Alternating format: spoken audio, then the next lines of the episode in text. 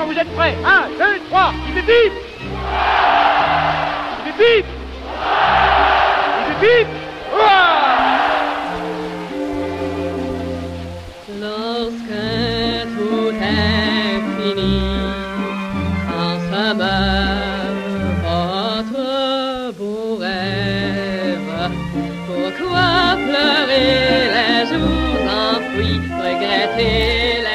Marlène, bien sûr, que nous ouvrons cette table ronde. Marlène Dietrich, dont la belle voix grave donna du cœur aux Français d'avant-guerre. Là, on l'entendait dans un concert qui était donné place de l'Opéra le 14 juillet 1939. Et sa voix accompagna aussi dans leurs épreuves les soldats américains.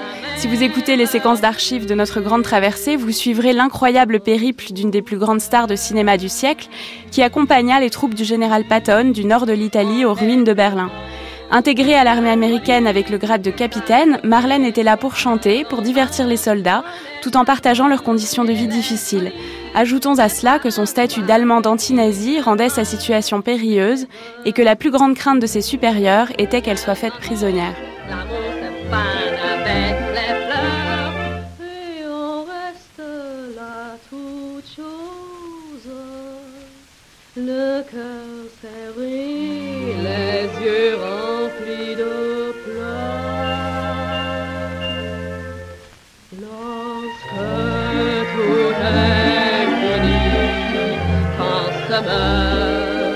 Votre beau rêve, pourquoi pleurer les jours enfouis, regretter les songes perdus, les baisers sont détruits, le roman vite s'achève, et l'on reste à jamais meurtri.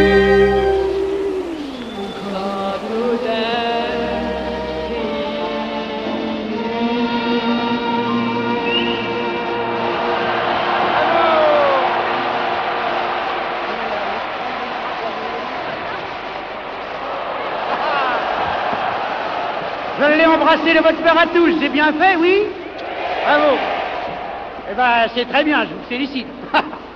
Et maintenant, mesdames et messieurs, je vous demande une petite seconde de répit. On va acclamer une dernière fois, si vous le voulez bien, notre charmante Marlène.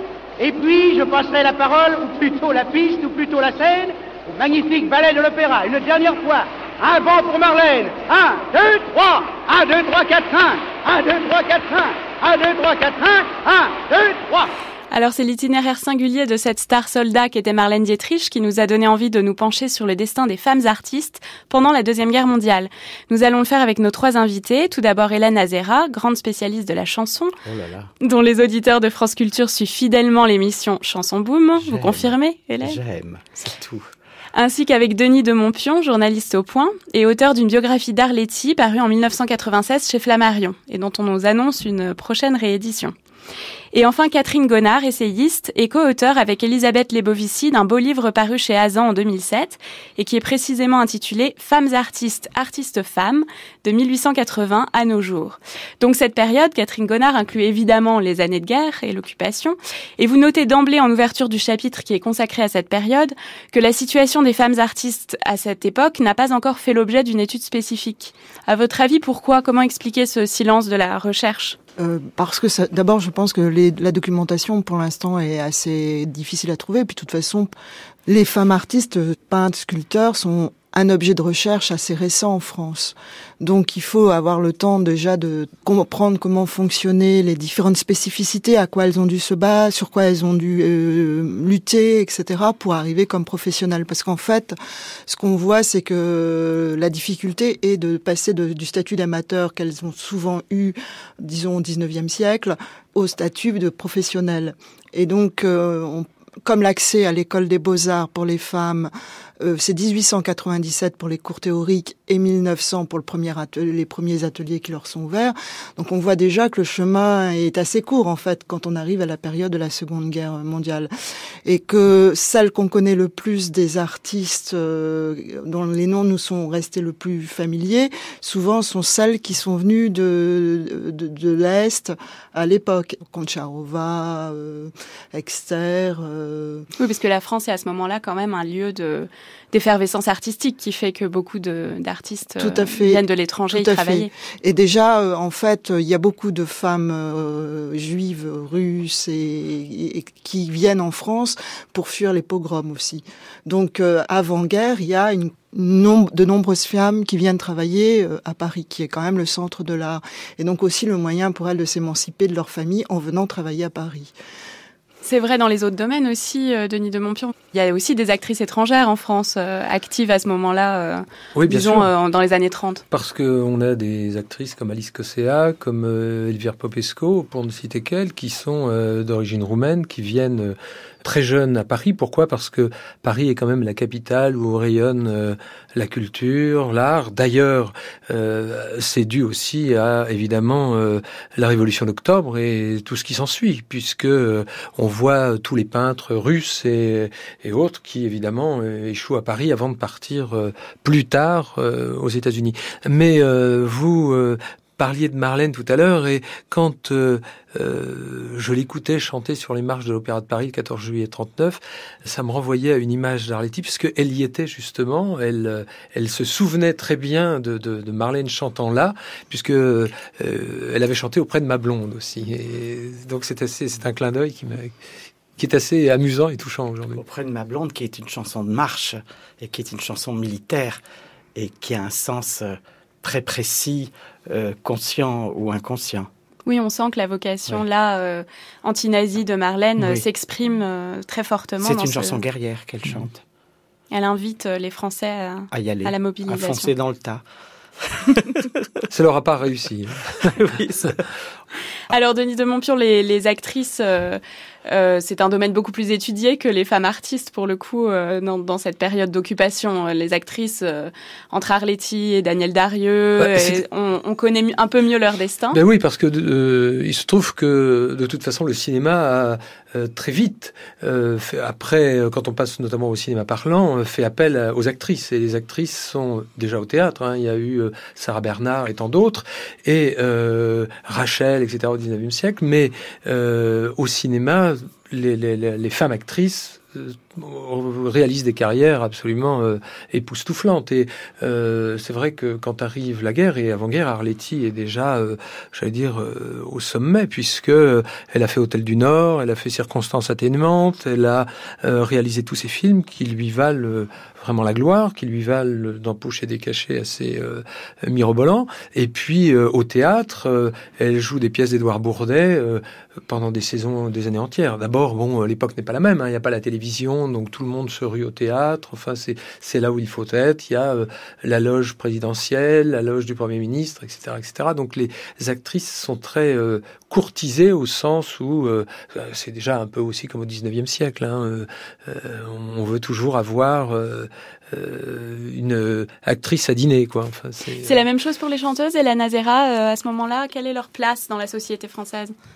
C'est un petit peu plus plus compliqué. Hein. Bon, déjà, on va faire euh, les chanteuses lyriques, euh, bon, qui vont être comme, on va les mettre avec les, les actrices. Les chanteuses de music hall, elles sont un petit peu méprisées, mais il y en a qui ont un tel abattage qu'elles réussissent euh, à forcer les, les portes de la haute société. Évidemment, quand ça commençait un petit peu à se, se durcir dans les pays de l'Est, il y a eu un afflux d'artistes généralement juifs, hein, il faut le dire. Et euh, ça, c'est à partir de 33-34 hein, que les gens commencent à, venir d'Allemagne, de Hongrie, de, de, de Pologne. Et euh, l'accueil n'a pas toujours été très chaleureux. Hein. Il faut bien le dire. Et ce sont des femmes ou des, des couples qui vont vivre des heures euh, difficiles euh, dès le, Absolument. la déclaration bon, bah, de guerre. L'histoire la plus classique, c'est Kurt Weill qui crée une opérette. Bon, c'est Florel qu'il a aidé à émerger dans le cinéma allemand en faisant la version euh, française de l'opéra de Katsuke, vedette de cette opérette. Et euh, l'opérette est absolument une catastrophe, alors que bon, maintenant on la, rejoue, les airs sont, très célèbres. Et une des raisons de, l'échec, c'est l'antisémitisme euh, qui, commence à, se répandre en France. Ce qui va sauver la, la vie de Kurt Weill, puisqu'il va partir aux États-Unis. Alors Catherine Connard, au musée du jeu de paume en 1937, il y a une exposition qui s'appelle Les femmes artistes d'Europe. Est-ce que ça veut dire qu'il y a un, une reconnaissance à ce moment-là d'un travail spécifiquement féminin euh? Oui, tout à fait. En fait, euh, on peut dire que c'est le, summum de tout un mouvement qui s'était produit déjà depuis plusieurs années. C'est-à-dire que les femmes trouvent une place comme artistes euh, si elles sont dans la spécificité art féminin. Mais il faut, se rappeler quand même qu'à l'époque, dans les livres présentant l'art, euh, l'art moderne, on trouvait aussi un, un chapitre sur l'art juif. Et donc, dans ce type de même catégorie, il y avait donc euh, l'art dit féminin. Et en fait, c'était le meilleur moyen pour elles de, d'exister. Elles étaient achetées en, en, en tant qu'artistes du mouvement art féminin. Ce qui a été beaucoup plus complexe, c'est quand il a fallu passer euh, à une notion plus universelle. C'est-à-dire que celles qui se revendiquaient d'abord comme artistes ont, elles, beaucoup plus de mal à se faire euh, reconnaître. Et donc, euh, cette exposition de 37 fait la suite à un ensemble d'expositions, de salons des femmes artistes modernes qui avaient été lancés par une peintre qui s'appelle Kama Max Zoger et qui euh, a, mis en place un salon euh, annuel qui s'appelait les femmes artistes modernes et qui lui euh, a permis de présenter un large échantillon de femmes artistes qui déjà commençaient à être connues, qui étaient dans une modernité raisonnée, j'allais dire, puisque il n'y avait pas beaucoup de d'abstraction, mais beaucoup de, figuration. Et euh, donc c'est une des organisatrices avec la photographe euh, Laure Albinguillot qui va organiser euh, ce grand salon international où il, n'y avoir, il va y avoir que deux pays qui ne sont pas présentés et c'est l'Allemagne et l'Italie évidemment.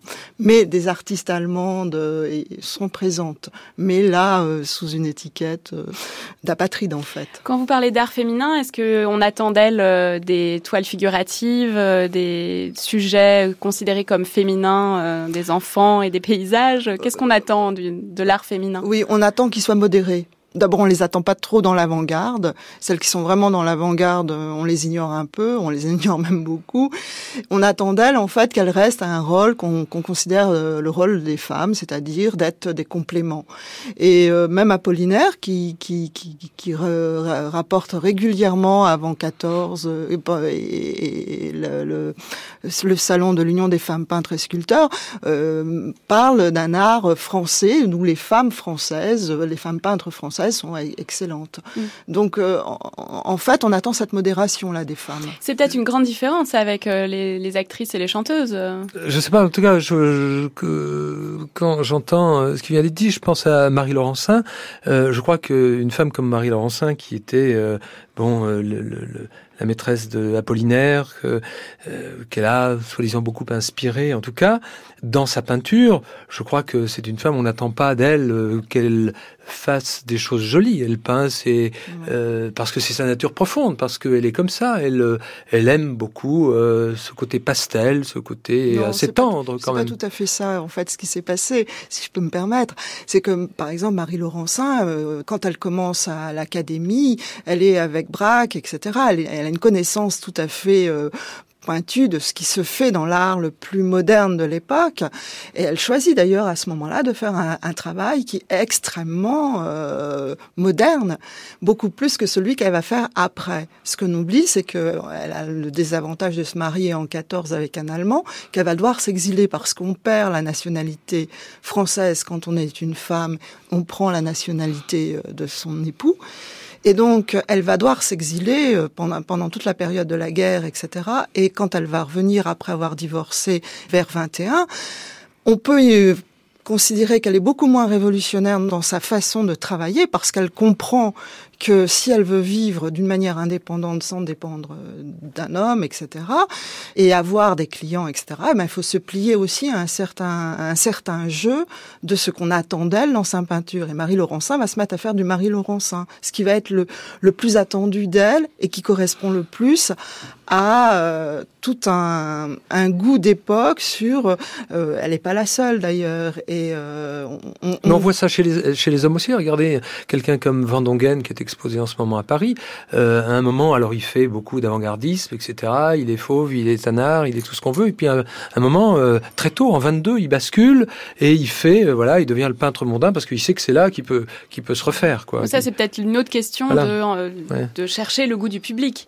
Oui, non, mais c'est pour ça, je pense que Marie Laurencin, je sais pas, bon, je connais moins Marie Laurencin que, que, oui, c'est, mais... bien sûr, c'est une question de, de, de se retrouver mmh. dans le goût du public. Mmh. Mais ce qu'il ne faut jamais oublier, justement, quand on travaille avec toutes ces femmes, c'est qu'elles sont toujours dans le problème de, de l'indépendance. Et que celles qui sont mariées ont des vrais problèmes à l'époque. Elles ont un statut qui est quand même très particulier. Elles n'ont pas les mêmes droits que les hommes. Donc, elles ne, elles ne peuvent pas gérer des contrats de travail, etc. Enfin, il faut, faut, faut comprendre tout ça pour pouvoir parler d'elles à peu près, mmh. sans faire d'erreur. Euh, donc elles sont obligées de demander les permissions dès qu'elles veulent travailler, si elles sont mariées, etc. Enfin, donc il y a, y a énormément de choses qu'il faut prendre en compte, qui sont pas seulement de l'ordre de ce que les hommes vivent comme mmh. peintres, mais aussi de tout ce qu'on leur demande de faire en tant que femmes, s'occuper des enfants, etc. Et comme je parlais de Kamak Zoger tout à l'heure, par exemple, qui tenait ce grand salon euh, de femmes modernes, euh, des, des femmes artistes modernes, elle était obligée obligée de rentrer à 5 heures très précisément, même si elle faisait des réunions, etc. Parce que son mari estimait que, d'accord, elle, elle, pouvait faire ça, elle pouvait être peintre, elle pouvait tout ça, mais il fallait qu'elle soit rentrée pour s'occuper des enfants quand ils revenaient de l'école. Et, et d'ailleurs, euh, on arrive en 44 au droit de vote des femmes, c'est bien la, la, période charnière euh, dont on parle là. Marie Dubas, par exemple, ne, ne va pas se marier jusqu'à la guerre. Parce que si elle se marie, son mari doit co-signer ses contrats. Donc, elles, les, les, actrices, les chanteuses, si elles ont un peu le goût de l'indépendance, elles euh, préfèrent ne pas se marier. Marie Dubas va avoir des enfants illégitimes, juste pour pouvoir conserver le, le droit de signer ses contrats. Alors nous allons écouter tout de suite une belle indépendante, euh, Joséphine Baker, en 1940, dans une archive qui va nous montrer combien la guerre fait irruption dans la vie quotidienne des Français. Ici, Radio Cité. Longueur d'onde 280 mètres 9. Ne me dis pas que tu m'adores, embrasse-moi de temps en temps. Un mot d'amour, c'est incolore, mais un baiser, c'est éloquent. Ne me fais pas de longs poèmes, ne parle pas de tes émois, pour me prouver combien m'aimes de temps en temps, embrasse-moi.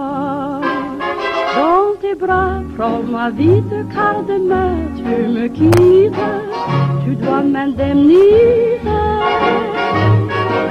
Il faut bien que je fasse provision de beurre. Mesdames, messieurs, nous avons le regret de vous informer que nous sommes dans l'obligation de suspendre le spectacle, la région parisienne venant d'être mise en état d'alerte. Veuillez donc gagner sans hâte les abris qui vous ont été indiqués. Notre personnel vous guidera. Vous avez tout le temps nécessaire. Alors Hélène Azera, euh, notre speaker de Radio Cité triche puisqu'il parle de spectacle. Voilà, Mais Joséphine voilà. Baker n'est Donc pas c'est en pendant train la de drôle de guerre, hein, parce qu'évidemment après euh, on va peu diffuser euh, Joséphine Baker euh, sur Radio Paris. Alors Hélène Azera, est-ce que les chanteuses, euh, au moment où, euh, Mhm. disons le au début de l'occupation, euh, elles sont tout de suite euh, mobilisées euh, de façon extrêmement forte par euh, la situa nouvelle situation politique? Il faut d'abord dire une chose, toute cette période-là, on va pas en savoir grand-chose.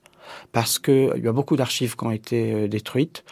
Ensuite, euh, celles qui ont le plus péché ont été quand même très sévèrement euh, sanctionnées. Je vais pas dire que il n'y avait pas de raison pour ça, mais j'ai pas envie de faire la double peine. Il y en a encore qui sont euh, vivantes. Bon, je vais être relativement distraite. On va parler de celles qui se passent bien.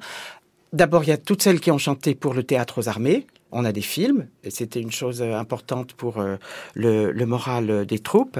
Euh, ensuite, euh, mais alors ça va pas se passer en 40, les, gens vont attendre. Il y a les gens qui vont euh, rejoindre la résistance. Joséphine Baker, elle rejoint la, résistance. Ensuite, elle part en Afrique du Nord, et en Afrique du Nord, elle va faire tout un travail avec l'armée américaine, puisqu'il y a d'énormes dissensions entre les Noirs américains et les Blancs américains, et ils organisent toute une série de concerts où elle chante, où à la fin, elle les fait se faire tenir la main et chanter ensemble. Il fallait vraiment être Joséphine Baker pour réussir, parce que quand même, le, les griefs étaient nombreux, en tout cas du côté des, Noirs américains. Au Canada, on va voir la même chose. Il y a une chanteuse francophone qui s'appelle Alice Robbie. Elle chante en français, elle chante en, anglais. On l'a fait chanter devant les soldats canadiens, où évidemment il y a énormément de bagarres entre les francophones et les anglophones. Et elle chante en français, elle chante en anglais, et à la fin, euh, tout le monde chante ensemble au Canada et, tout va bien. Donc, euh, elles vont avoir un, vrai euh, emploi. Alors, celle à laquelle je, pense pour la France, c'est Irène Hilda, qui est la, sœur du musicien de jazz Bernard Hilda, qui va s'engager dans l'armée américaine depuis le débarquement jusqu'à Berlin. Puis bon, bah il y a les autres. Voilà. Alors, Denis de Montpion, est-ce que vous pouvez nous faire un peu un tableau euh, comme ça pour les acteurs et nous dire où en était Arletty à ce moment-là, bah, disons, la prenons-la en 1940 Ce qui se passe au moment de l'occupation, enfin au moment de la drôle de guerre en fait, euh, et après l'armistice, euh, beaucoup d'acteurs et de chanteurs d'ailleurs, puisque euh, Arletty se retrouve à Dax, il y a Guitry, il y a Tino Rossi. Euh, euh, je sais que Gaby Morlaix euh, passe également là-bas avant d'être exfiltré vers l'Afrique du Nord, hein, où la France a encore toutes ses colonies. Et ils attendent un petit peu de voir ce qui va se passer, quoi, parce que on, ne sait pas évidemment ils écoutent la radio, ils essaient de suivre les événements, mais voilà, ils se mettent un petit peu, je veux dire, à l'abri, hein, le temps de voir que les choses s'apaisent. Et puis au bout de, quelques semaines, bon, ils s'ennuient quand même parce que la vie est à Paris, les salles de spectacle sont à Paris et pas à Dax ou ailleurs, ou à Mont-de-Marsan, et ils remontent et certains euh, essaient de rejouer de, euh, au théâtre, etc. etc. Et pour le, le cinéma, pour, pour, une actrice comme Arletty, ça prend un peu plus de temps puisque euh, au moment de la guerre, elle, elle est sur un, un tournage, Madame sans gêne. Le film est arrêté et ce n'est qu'un film de Roger Richebé, ce n'est que qu'en 41 que le film reprend. Alors elle vit euh, sur ce qu'elle appelle ses éconocroques pendant euh, toute cette période-là, puisque comme elle ne change pas son train de vie, évidemment, ça fond euh, assez vite. Et puis le film reprend très tard en 41, et, et c'est comme ça qu'elle se remet d'ailleurs à jouer, quoi, puisqu'elle jouera une pièce en 43, et puis c'est surtout le cinéma qui l'accaparera, les films de, de Carnet avec Les Visiteurs du Soir, et puis enfin Les Enfants du Paradis, quoi. Catherine Gonner, il y a un document que vous citez dans votre livre, un journal d'une femme euh, artiste qui s'appelle euh, Jacqueline Gussin-Salmon, qui est une femme peintre. Et c'est un document assez rare. Est-ce que vous pouvez nous expliquer pourquoi? Euh, oui, c'est justement elle pendant tout le temps de, de, de la guerre et de l'occupation, elle va elle va tenir son journal et, et, raconter comment elle vit cette période où elle se retrouve en fait à s'occuper de ses enfants. Il me semble que son mari est à la guerre et après il doit être dans la résistance. Il me semble et donc il elle, est, elle se retrouve seule à devoir s'en occuper et du coup elle est tout son, son drame, c'est justement elle est obligée de lâcher euh, ses pinceaux pour euh, pour gérer le, le, quotidien. Et donc euh, c'est c'est ça qui va être très émouvant, c'est de lire à la fois comment elle essaye de suivre ce que, qui continue à se passer dans Paris occupé, c'est-à-dire les, les, les galeries pas celles qui ont dû fermer comme celle de Rosenberg évidemment, mais euh, beaucoup de, de, galeries sont restent ouvertes. Et puis il y a beaucoup beaucoup d'expositions qui ont lieu, euh, évidemment avec des artistes qui euh, sont de bons entre guillemets à rien. Donc euh, elle raconte tout ce, ce, ce, ce, quotidien et sa difficulté de vivre cette impossibilité pour elle de vraiment pouvoir travailler. Elle fait quelques aquarelles, elle, dessine beaucoup dès qu'elle peut mais elle est, quand même prise dans ce quotidien de trouver de la nourriture, de, enfin de la vie de, la plupart des Français de, de l'époque. Et euh, c'est assez poignant justement de voir comment elle est obligée de, de lâcher son travail euh, d'artiste à ce moment-là. C'est quelque chose d'assez fascinant pour nous qui regardons en arrière sur cette période de voir que pour certains la vie culturelle euh, continue et même peut-être de plus belle sous l'occupation, et que pour d'autres, euh, au contraire, c'est un univers qui se rétrécit de plus en plus, euh, des gens qui sont en danger. Et la Nazara. oui, il y a, y a, ceux qui vendent leur collection, puis il y a ceux qui leur achètent. et puis il y a ceux qui sont obligés de se mettre à, salles qui vont être obligés de se mettre à travailler dans des, de toutes petites pièces parce que elles, doivent fuir d'abord en zone euh, non occupée, et, et là trouver dans une chambre, de, une toute petite chambre, les moyens de continuer leur œuvre. On peut penser notamment à Marcel Kahn qui va se mettre à faire vraiment des tout petits collages, etc. Enfin, à travailler vraiment sur le collage parce qu'il n'y a pas d'autre solution. Elle peut plus faire de peinture, etc. Elle va pas être la seule, évidemment, à, vivre ça. Elles sont assez assez nombreuses à changer en fait leur euh, leur support à ce moment-là. La petite différence avec la chanson, c'est qu'il y a un grand besoin d'étourdissement, de, de se changer les idées. Donc, le théâtre et le, le cinéma et les musicals vont être florissants, même si évidemment il y a des gens qui doivent s'en aller, jusqu'à l'invasion de euh, la zone dite libre. Bien que ce soit interdit, la plupart euh, des artistes ont continué de, de travailler. Il faut le dire. Donc euh, Marie Dubas, qui est euh, peut-être une des plus grandes artistes comiques, fantaisistes de l'époque, on l'appelle la maréchale de, la joie, a toujours chanté pour euh, les œuvres des maréchals, des générales. elle allait chanter pour les invalides et on lui fait un papier.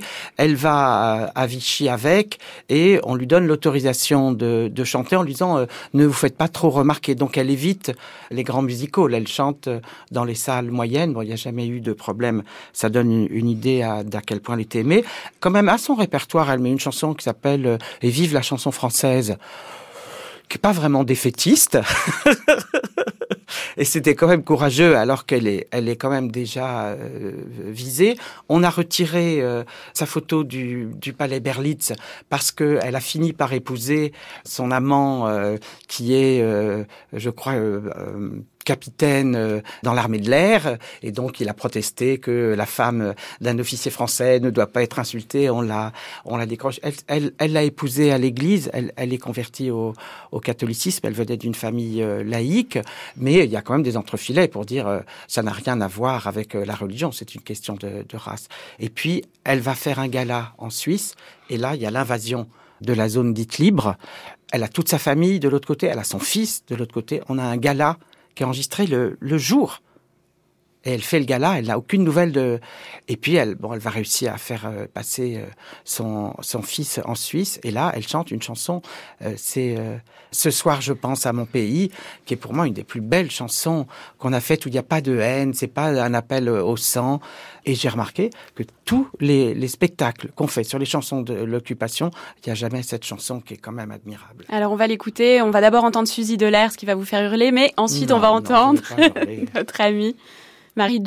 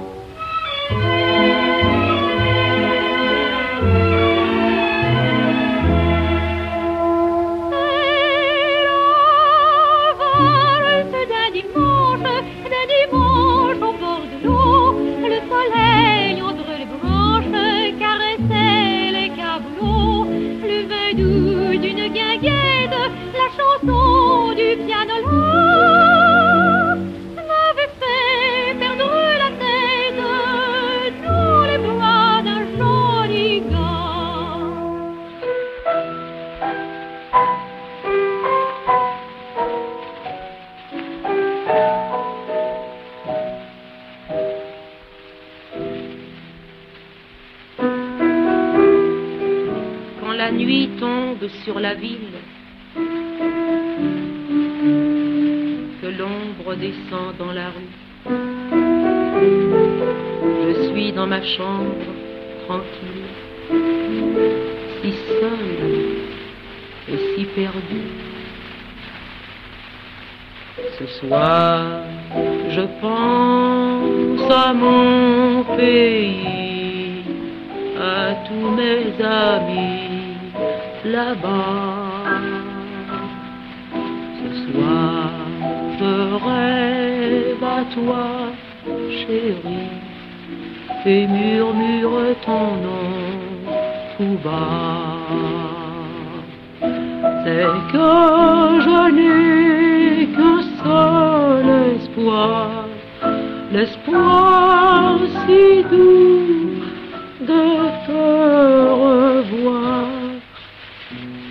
je pense à mon à tous mes amis là-bas. Alors c'était Marie Dubas, euh, dans une chanson enregistrée à Lausanne au printemps 1944. Et juste avant, on entendait Suzy Delair, La valse d'un dimanche, 21 mai 1943. Suzy Delair, beaucoup plus guirette que Marie Dubas, Denis de Montpion. Oui, oh, ben, on sait euh, euh, quels étaient les penchants de, de Suzy Delair, mais bon... Euh, Exp- explicitez-les peut-être. non, simplement, euh, je crois que c'est facile aujourd'hui de, euh, jeter la pierre ou de stigmatiser tous les, tel ou tel. Mais il faut bien savoir que à l'époque, euh, bon, les artistes qui sont euh, qui ne vivent que de leur cachet, hein, que ce soit Arletty, Charlotte Lisès, Cossea, Feuillère et, même Signoret qui débutent, hein, puisque n'oublions pas que Simone Signoret, elle, débute quand même au Nouveau Temps, le journal de Jean Lucher, qui est un journal collaborationniste, financé par les Allemands. Hein. Voilà, ils ont leurs locaux rue de Rivoli. Puis, elle fait ses débuts euh, euh, au cinéma dans Les Visiteurs du Soir. hein, elle a un rôle de figuration. À l'époque, c'est Arletty qui l'héberge.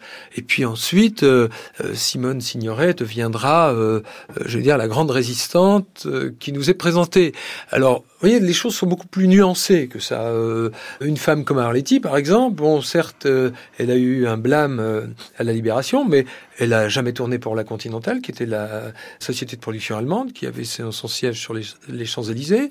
Et puis, euh, alors qu'il y en a tant d'autres qui sont allés, comme Daniel Darieux, en Allemagne, etc. Alors, là encore, on peut dire c'est pour des raisons de cœur, etc. Pour, Peut-être qu'elle avait des protections qui lui permettaient de ne pas avoir à se compromettre davantage. Puis aussi, ce qui est intéressant aussi, c'est que il y a des femmes, des actrices euh, ou des chanteuses qui, euh, d'une certaine manière, euh, même si elles se sont produites devant les Allemands, c'est le cas d'Edith Piaf, hein, elle se produit à l'ambassade d'Allemagne, au même titre que Charles Trenet, au moment de l'épuration. Trenet prend dix mois d'interdiction.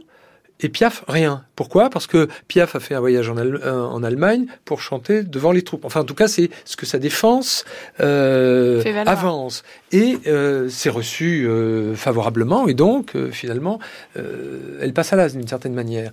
Donc les choses sont beaucoup plus moins tranchées qu'on voudrait bien le croire aujourd'hui. hein. Mais vous souleviez, Azera, euh, en réagissant à Suzy Delair, la, la question qui est aussi celle des amours, parce qu'on parle des femmes pendant cette période, alors, et ce faut- qui leur a été beaucoup Non, reproché, c'est toujours on des oublie amours. quand même euh, une petite chose, c'est qu'à cette époque, les grandes actrices, elles sont euh, les bonnes amies des grands maîtres de la finance, et que euh, leurs cachets de théâtre, ils sont multipliés euh, par la générosité de, de, le- de leurs amants. C'est et je crois que ah, enfin.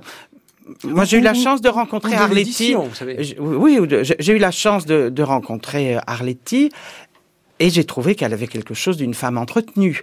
On sentait que elle était presque à la limite de la courtisane et je n'ai rien contre les. Alors là, je n'ai rien. contre ça. Je n'ai C'est une rien. femme libre, Arletty. Oui, bah. euh, le- Non, non, libre Qu'est-ce qui est plus indépendante. libre Non, qu'une non. courtisane Non, non, ça n'a pas été une femme du tout entretenue parce que c'est une femme qui avait euh, des cachets. Et son, Non, ses fonds ont toujours été bien, bien gérés et euh, elle a jamais vécu comme une poule dans un appartement euh, qu'on aurait mis à sa disposition ou euh, qu'on lui aurait payé.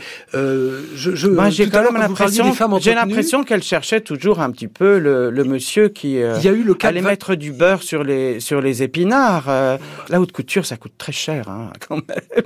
Quand on est actrice, Oh, c'était une euh, grande s'habiller star haute en même temps, couture. Arletty, hein. oui, c'était une avoir, grande euh, star, mais enfin bon, on voit ça encore euh, aujourd'hui. Hein, les les grandes euh, actrices qui euh, épousent euh, des rois de la finance ou du luxe. Oui, mais vous savez, Non, non, j'ai moi, je- c'est pas une critique, je constate. Par rapport au, au- au couturier, par exemple, alors qu'elle avait déjà euh, 75 ans, Alaya ou euh, Azedine Alaya ou Saint-Laurent, lui faisait des, des vêtements sur mesure. Pourquoi? Parce que c'était elle. Parce que plus jeune, elle avait porter euh, leur robe ou leur veste, etc. Euh, et grâce à cela, elle avait promu un peu la marque Saint-Laurent et la, la, marque Alaya, et ils ont continué par attachement, par amitié, par affection, quoi, pour elle aussi. Hein. moi, j'ai été témoin de ça, quoi. Euh, mais pour en revenir aux femmes entretenues, euh, je pense à Valentine Tessier. Mmh. Valentine Tessier, bon, qui est une exception justement. Non, vous savez qu'elle a eu un théâtre que Gaston Gallimard lui a offert. Voilà. Mais de toute façon, ça fait plus partie de l'histoire du théâtre que de celle de notre mm. période en particulier. C'est beaucoup, de, beaucoup, de, beaucoup de, de, ces stars euh, pouvaient être un petit peu intéressés dans leurs amours ou en tout cas euh, préférer un homme riche et beau à un qui est soit pauvre et laid. Catherine Gonard. De toute façon, toutes ces questions sont, sont basées sur toujours euh, ce qui est ce que j'ai posé comme problème tout à l'heure, c'est-à-dire quel était le statut de toutes ces femmes, puisque comme il n'y a pas de statut toujours mm. professionnel, etc., comme on leur reconnaît d'existence que par rapport à des hommes, etc. C'est vrai que c'est toujours difficile, même pour avoir des réseaux de, de journalistes, de critiques, etc. Il faut, il faut, il faut être euh, introduite dans tous ces réseaux. Et donc, euh, évidemment, ça passe par des hommes, mmh. puisque le pouvoir euh, journaliste, etc. c'est les hommes. Donc, Catherine Gonard, vous me fournissez une, une introduction extraordinaire à une, un extrait du dernier métro de François Truffaut, où on entend les préparatifs de la première du spectacle que joue les personnages principaux du film, notamment Catherine Deneuve dans le rôle d'une actrice euh, célèbre euh, qui, dirige euh, le théâtre Montmartre à ce moment-là. Et au moment de décider de l'attribution des places, il est question de l'occupant et d'un critique d'Axia, de Je suis partout. On va écouter l'extrait et je vous redonnerai la parole tout de suite après. J'ai peur J'entends des bruits Y a quelqu'un là? Hey, y a quelqu'un? Je le vois, Daxia. Il a le 17 et le 19 au milieu du 7e rang. N'oublie pas les 20 places pour la propagande Staffel non plus. bah, quoi, qu'est-ce que j'ai dit d'extraordinaire? C'est obligatoire 20 places tous les soirs, c'est pas moi qui ai inventé le règlement. À l'Odéon, il leur donne des loges sur le côté. Comme ça, quand elles restent vides, c'est pas grave. Eh bien, nous, on fera comme à l'Odéon. On les mettra dans les loges. Alors ça, c'est vraiment fort. On donne les meilleures places à des gens qui se font un plaisir de nous éreinter, et on refuse quatre places à des gens qui seront émerveillés d'avance. Oui, mais tu sais ce qu'aurait dit Lucas? Il faut donner les meilleures places à ses ennemis. Alors, euh, Catherine Gonard, euh, voilà, c'était euh, Daxia, le critique, et la propagande Staffel qui doivent assister au spectacle. C'est la réglementation. Ça repose bien la question de ce que c'est que de jouer, de, de, participer à une vie culturelle dans la période de l'occupation, la complexité oui, oui, tout à fait. Euh, bon, enfin, moi, je, pour les artistes du, du musical, etc., c'est encore plus évident, il me semble, de, que pour elles, c'était toute cette complexité-là était en jeu. Pour les, femmes artistes peintres euh, aussi, de toute façon. Et d'ailleurs, il y en a quelques-unes même qui ont exposé, mais qui n'allaient pas au vernissage par exemple, pour pas se compromettre.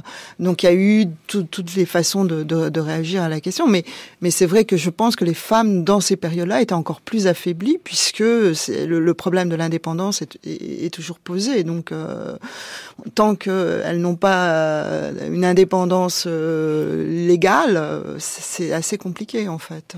Denis de Montpion, quelles étaient les relations d'Arletty avec la presse pendant cette période? En tout cas, toute la période de la drôle de guerre, etc. Elle est évidemment euh, l'actrice euh, célébrée. Et pendant euh, l'occupation, la même chose. Ce n'est que quand ça tourne vinaigre au moment de la libération qu'en effet, là, euh, elle est vouée aux gémonies comme, comme tant d'autres d'ailleurs. Mais, mais, pourquoi est-ce qu'elle a eu cette, ce statut euh, de, de symbole euh, au moment de l'épuration alors? Ah, Parce que si elle est comme les autres, elle, elle, non, elle, était persuadée que c'est parce qu'elle était l'actrice la, la plus payée et la plus invitée. Et donc évidemment, ça n'allait pas sans jalousie. Mais euh, il faut quand même, euh, je pense, un peu relativiser ça parce que ce qui se passe, c'est que certes, elle a été placée en résidence surveillée, etc. Bon, il faut dire que aussi, euh, au moment de la libération, c'était un beau foutoir, hein, puisque elle a été, euh, c'est vrai, arrêtée, le dépôt à Paris, ensuite Drancy quelques semaines, ensuite la résidence surveillée. Et son dossier s'est perdu au parquet de Paris, comme d'ailleurs, et ce n'est que plus tard que Carnet a voulu reprendre un film, un projet de film euh, qui s'intitulait L'île des enfants perdus, euh, qu'il voulait tourner à Belle-Île, et il voulait euh, refaire avec Prévert, Arletty et tous les acteurs euh, des Enfants du Paradis, renouveler euh, l'édition. Et c'est à ce moment-là qu'ils ont réalisé que Arletty n'était pas en mesure, elle n'était pas en règle avec les épurateurs. Et c'est à ce moment-là, comme elle ne bougeait pas par fierté, elle était là-bas dans son château euh, où euh, elle vivait comme ça en résidence surveillée. Elle avait les visites de Prévert, de Guitry, ses amis venaient la voir, y compris euh, Söring, son officier allemand. Et euh, elle se faisait oublier. Elle, voilà. Et, c'est au moment du tournage du film qu'ils se sont dit mais voilà, il faut régulariser ça. Et alors là, évidemment, la, la, la commission d'épuration a été euh, réunie avec euh, notamment Pierre Blanchard parmi les, les, les commissaires. Et euh, ils ont examiné son dossier, ils se sont rendus compte qu'elle n'avait pas tourné, qu'elle n'avait pas été en Allemagne, qu'elle n'avait pas tourné donc pour la Continentale, qu'elle s'était pas vraiment commise, que... Enfin, il y a quand même un officier allemand dont vous Les deux choses qu'on lui reprochait, j'allais dire, c'était son amitié pour la fille Laval, José Laval, qui était antérieure à euh, l'occupation, et euh, en effet sa liaison avec euh, cet officier allemand, euh, euh, Hans-Jürgen Söring. C'est la raison pour laquelle on lui a euh, collé un blâme. C'est vraiment une femme exceptionnelle, euh, Arletty, je l'adore et c'est une grande artiste et dans la chanson c'est extraordinaire ce qu'elle fait. En plus c'est une femme qui a l'intelligence de pas être que d'un seul côté, c'est-à-dire qu'elle peut recevoir euh, un jour Céline et le lendemain Prévert. Je pense pas euh, pendant que Prévert serait allé la, la visiter pendant l'occupation. Simplement, on a bien vu après, Arletty a, a toujours été, on peut dire, proche d'une certaine extrême droite. Elle s'en est jamais cachée. Et euh, comme c'est une femme qui bravait, c'est une femme qui affichait ses amours lesbiens quand elle avait des amours lesbiens, c'est une femme, quand elle a eu un, officier allemand, elle l'a affiché. Et euh, quand on descend les Champs-Élysées dans une grande voiture avec que des officiers allemands autour de soi, euh, il faut pas s'étonner si euh, il y a quelques y a quelques gens qui euh, lui en veuillent euh, à la sortie. Euh, en même temps, elle a aussi parfaitement raison. On s'est attaqué. Il y a eu deux tribunaux. Il y a eu le, le tribunal civil et puis il y a eu le tribunal du spectacle. Là, on été jugé par ses pairs et là, on peut dire par ses concurrents. Et euh, là, il y a évidemment, ça, voilà. Elle, elle, elle a perdu les plus belles années de sa carrière d'actrice, mais il y en a d'autres oui, tout, perdu. Tout, tout, non, non, mais Et je parle pas, pas, de toutes, mais je parle, moi, René Lebas, euh, par exemple, avec qui j'étais ami, euh, elle démarre juste en 40, clac, euh, l'invasion, elle réussit à, à chanter en, en, zone libre, elle va partir en Suisse, elle va chanter au micro de la radio suisse, mais moi, elle m'a dit, les quatre ans que j'ai perdus, avec ces quatre ans, j'aurais pu coiffer Piaf au poteau. N'oublions pas aussi euh, que c'est une période de tragédie, évidemment, et qu'il y a des, des, victimes. Il y a notamment le cas, Catherine Gonard, de Charlotte Salomon que vous évoquez dans oui, votre oui, livre. tout à fait, qui, qui était donc euh, allemande, qui, qui, qui, a vécu à Berlin et euh, qui se réfugie en 39 en France, chez ses grands-parents qui vivent alors à Villefranche. Et elle va en fait faire son œuvre à ce moment-là, au moment où elle se cache euh, plus ou moins au départ, et puis vraiment complètement après, ils sont vraiment obligés de se cacher. Et là, elle va écrire un, elle va dessiner en fait euh, sa vie euh, sous forme d'un, c'est assez complexe à, expliquer parce que c'est à la fois du dessin et à la fois il y a des partitions musicales. Et en fait elle, elle se remémore ce qu'elle, à la fois la biographie de sa, famille qui est assez complexe puisque les femmes se suicident dans sa famille. Et en même temps elle, elle, elle était dans la, dans, elle connaissait toute l'avant-garde de l'époque à Berlin etc et donc elle, a aussi bien musicale que picturale. Et donc elle, elle joue sur toutes ces connaissances qu'elle a dans son dessin et qu'on peut imaginer qu'on pourrait aussi chanter, etc., dans une espèce de d'opéra euh, dessiné qu'elle fait. Et en fait, elle, va, elle va évidemment être, enfin, j'allais dire évidemment, mais parce que c'est malheureusement ce qui s'est passé pour beaucoup. Elle, est arrêtée et elle va euh, mourir à Auschwitz. Et euh, on va heureusement, son œuvre va être gardée, conservée, précieusement. Et enfin, après, on a pu découvrir ce travail qui, en fait, son œuvre ne tient qu'à ce, quasi qu'à ce, ce travail qu'elle a fait pendant qu'elle se cachait.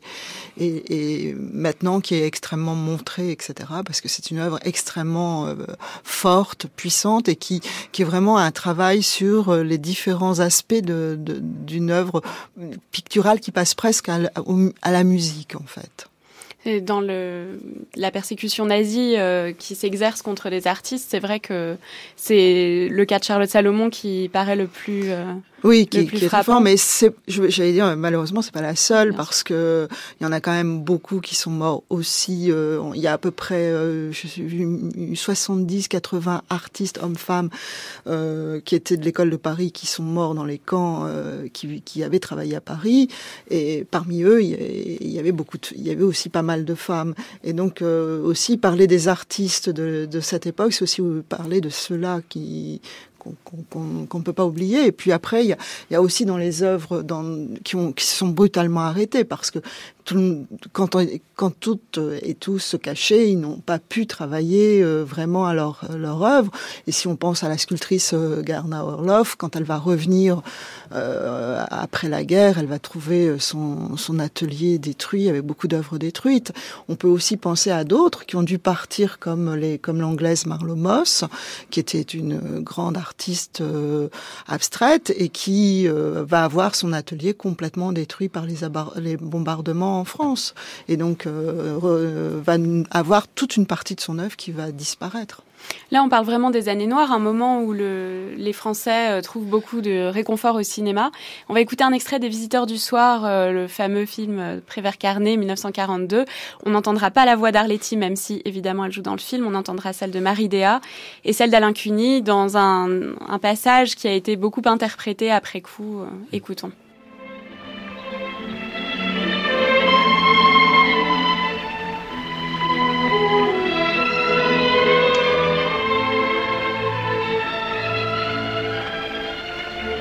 Comme votre bouche est fraîche, elle aussi. J'ai...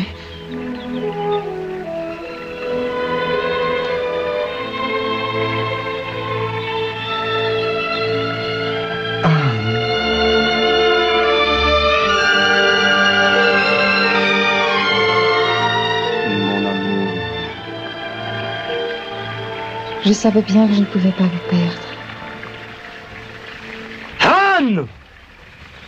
Éloigne-toi de lui Non. Rien ne pourra nous séparer désormais. Éloigne-toi de lui pour la dernière fois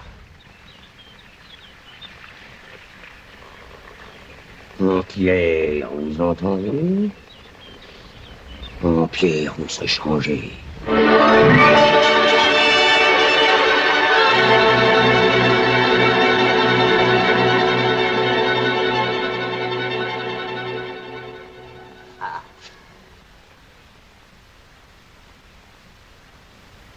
Bien le silence que j'aime. Le silence de mort. Qu'est-ce que c'est? Quel bruit?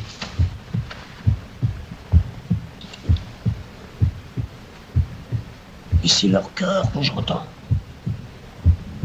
Leur cœur qui bat. Qui ne cesse de battre.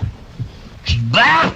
Qui bat qui bat, qui bat, qui bat, qui bat, qui bat, qui bat, qui bat.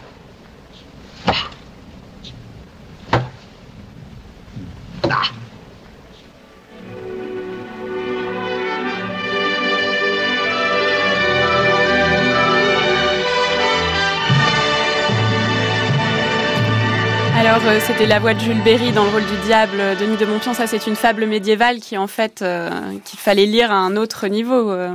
Est-ce que c'était clair pour les spectateurs de l'époque? Je ne sais pas, il faudrait leur demander, mais en tout cas, c'est vrai qu'on a voulu voir ce, cœur qui bat la France, en effet, qui euh, résistait envers et contre tout euh, sous la chape de plomb euh, allemande. oui, pourquoi pas, après tout, la critique est, libre, et, mais il n'est pas certain que, que Carnet ait eu ça en tête, peut-être Prévert un peu plus. Euh, il était beaucoup plus poète et, après tout, Carnet n'était que le réalisateur, même s'il avait beaucoup de talent. Oui, c'est vrai que c'est les mots là et le mhm. son qui, euh, qui font. Mais c'est vrai qu'on a beaucoup glosé après coup, quoi. Euh, Peut-être un peu tard par rapport à la sortie du film pour que cette hypothèse soit tout à fait. oui, en tout cas, c'est un film qui n'a pas été financé par la Continentale. Hein. ça, c'est important. Ni censuré à sa sortie. Ni censuré non plus. Donc, c'était sans doute suffisamment subtil. Ou suffisamment doux. Ça reste une question.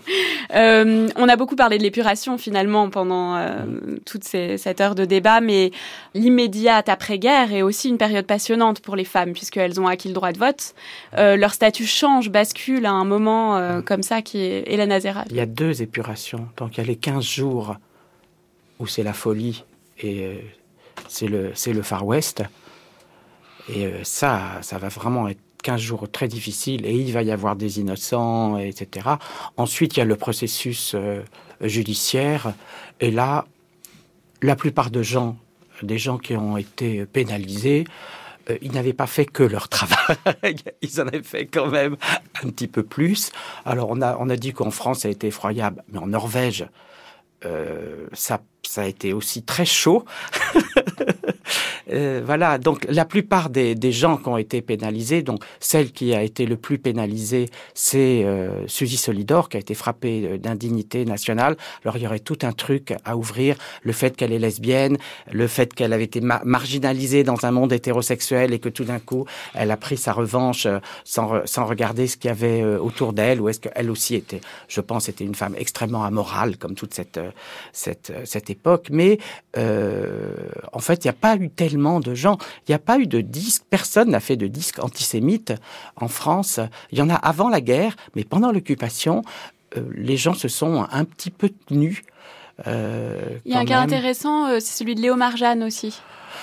Oui, moi ça me gêne beaucoup de parler de, de Léo Marjane. vous voyez quand bon, bon dans le film de Truffaut, euh, elle est évidemment le personnage. La seule chose que Truffaut se rend pas compte, c'est que Baimir Bisduchen, c'est pas de l'allemand, mais c'est du yiddish. Alors, précisons dans le film de Truffaut, Le Dernier Métro, il y a une séquence de cabaret fréquentée essentiellement par des officiers allemands, et où on voit une chanteuse qui chante Baimir Bisduchen alors que c'est une chanson yiddish. C'est un petit peu étonnant d'aller chanter euh, des chansons yiddish devant des officiers d'Asie, euh, bien sûr. la petite chose que de cette, dame qui pour moi est une chanteuse très importante dans euh, l'histoire de la chanson française. Elle est la première un peu à jazzer, mais vous regardez sa discographie, elle a enregistré énormément de mélodies juives avant la guerre, Mazel Tov, etc.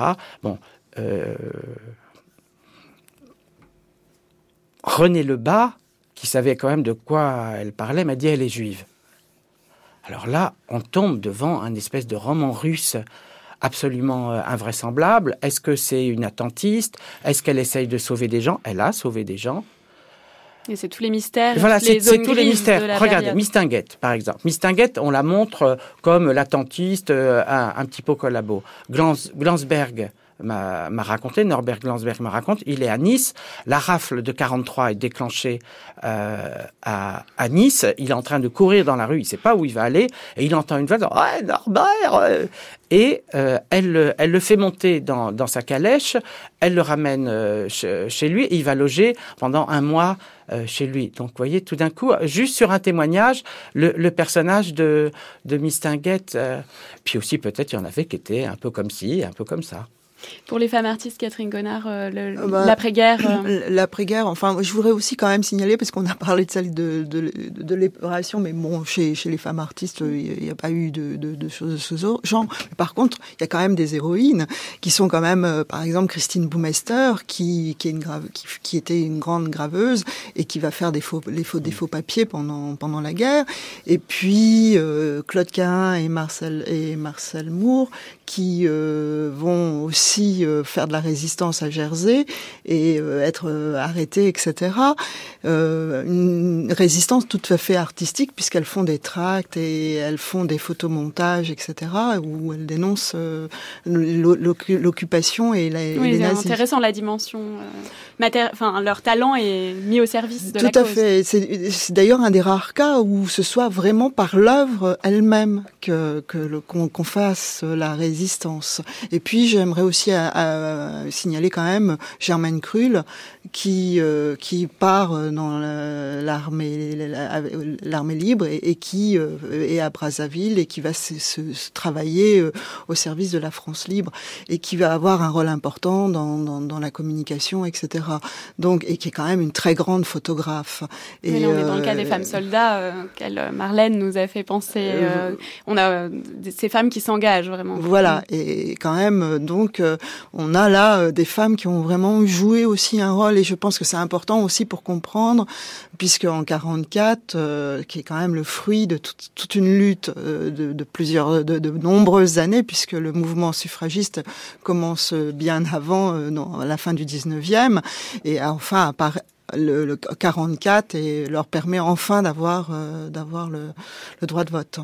Un mot de conclusion, Denis de Montpion, sur euh, notre Arletty. Euh, Qu'est-ce qui lui arrive euh, à partir de 46 bah, et que devient sa carrière D'ailleurs, ce qui est frappant, c'est que de voir les actrices qui ont été blâmés ou pas euh, pour euh, leurs activités sous l'occupation ou leur coucherie, euh, peu importe, ou, ou celles qui n'ont pas été, comme Marlène Dietrich, on s'aperçoit que de toute façon, ce qui se passe à ce moment-là, c'est qu'il y a une vraie rupture, c'est fini, il y a une nouvelle génération d'acteurs et d'actrices qui émergent et finalement, on les revoit, eux, euh, avec nostalgie et peut-être plaisir, mais ils n'ont plus, euh, ils ne tiennent plus le haut de l'affiche. Pour ce qui est d'Arletty, d'ailleurs, euh, c'est exactement ce qui se passe. Elle rejoue des pièces, elle rejoue des pièces de Tennessee Williams, elle tramone mes désirs, etc.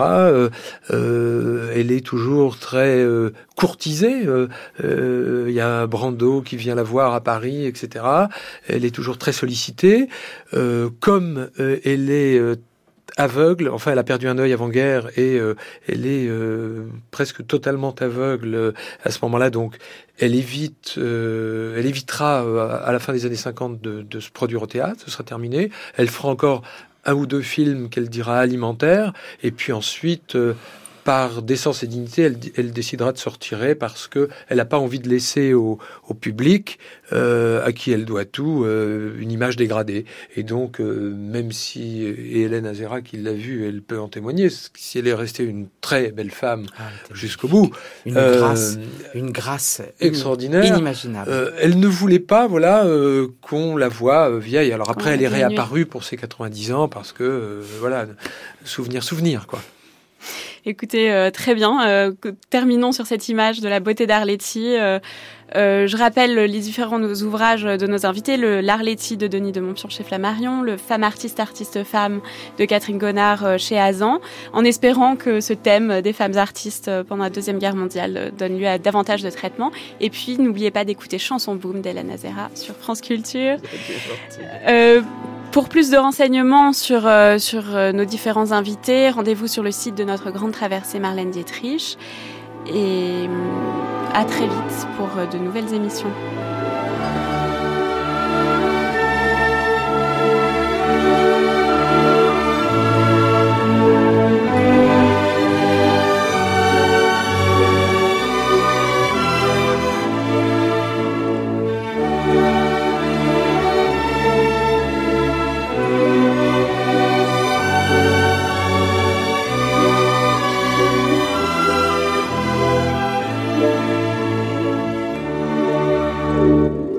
De Florence Colombani, chargée de réalisation Céline Terce, prise de son Xavier Atto.